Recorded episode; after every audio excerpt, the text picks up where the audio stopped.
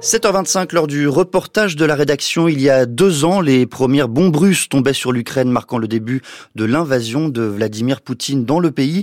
Rester ou fuir Elvira Pavlenko, comme des milliers d'Ukrainiens, s'est posé la question. La jeune femme de 24 ans vit depuis toujours à Kharkiv, la deuxième ville d'Ukraine située à 30 km de la frontière russe. Elle se résigne à partir depuis un an et demi. Elle a trouvé refuge en France, un an et demi en sécurité, mais où il est difficile de s'intégrer. C'est le comme personne de ce matin, signé Lise Verbeck. Elvira Pavlenko vit maintenant à Amiens. Quand elle a quitté Kharkiv, sa ville natale, elle n'a emporté que son passeport, son diplôme en commerce et marketing et des vêtements chauds. On n'a pas le temps d'attendre parce qu'on a vécu quand même dix jours dans le métro. C'était terrible. Je me suis dit, il faut partir. J'ai laissé tous mes photos de mon enfance, etc. Ça, c'est le plus précieux. Je parle pas d'ordi, de technique, ça on peut acheter, c'est pas grave.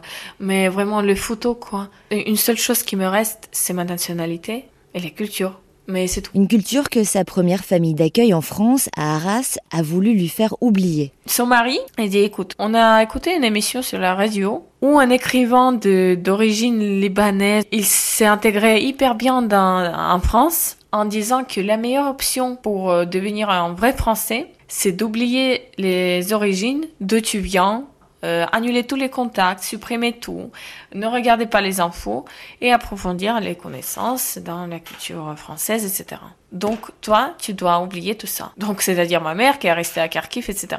Je dis écoutez, ça, jamais dans ma vie. Elle quitte cette famille, puis de fil en aiguille se retrouve à Amiens, où elle fait un petit boulot de serveuse dans un bar, mais elle ne tient que quelques jours. Tellement j'ai vu le contraste entre la fête éternelle et le bombardement de mon, dans mon pays, que je pouvais pas supporter. Il y avait quand même des gens, surtout les hommes encore une fois, qui ont entendu mon accent de l'Est, qui ont dit Ah, t'es russe, qu'est-ce que tu fais après le travail, t'es mignonne, etc. Serre-moi un verre, tout ça, tout ça. Et les gens, ils font la fête tout le temps, même lundi, c'était rempli. Mais moi, je fais pas la part de cette société qui fait tout le temps la fête. En plus, j'ai vécu quand même des choses hyper compliquées. Et c'est pas un petit salon de thé ou pâtisserie où je sers les petits gâteaux. C'est vraiment un continu, les verres d'alcool, alcool, alcool. Et j'ai dit stop. Elle s'inscrit à la fac de lettres et malgré son français correct appris à l'école à Kharkiv, elle est à la peine et doit arrêter.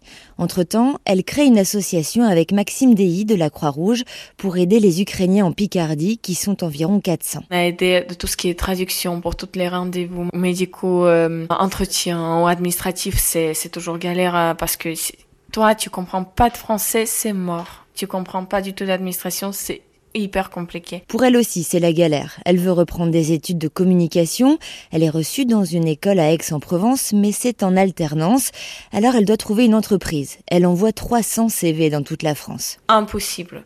Je me souviens, j'ai appelé une, une directrice, une boîte de communication très très connue à Paris. Et j'ai appelé, j'ai dit, bah écoutez, moi je cherche, etc. Je peux proposer quand même ma candidature. Et elle a dit, bah écoutez, j'attends votre accent, vous, vous venez d'où? J'ai dit Ukraine.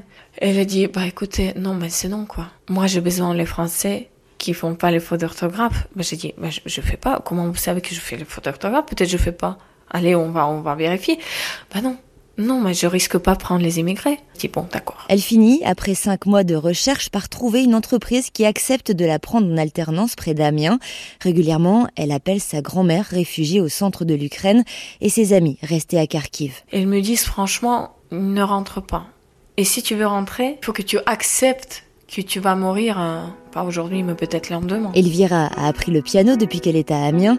La musique, un moyen pour elle d'exprimer ses émotions autrement, et elle compose en français. Suivons l'appel de notre âme, et pour ceux qui veulent, découvrons de nouveaux horizons. Un reportage signé Lise Verbeck.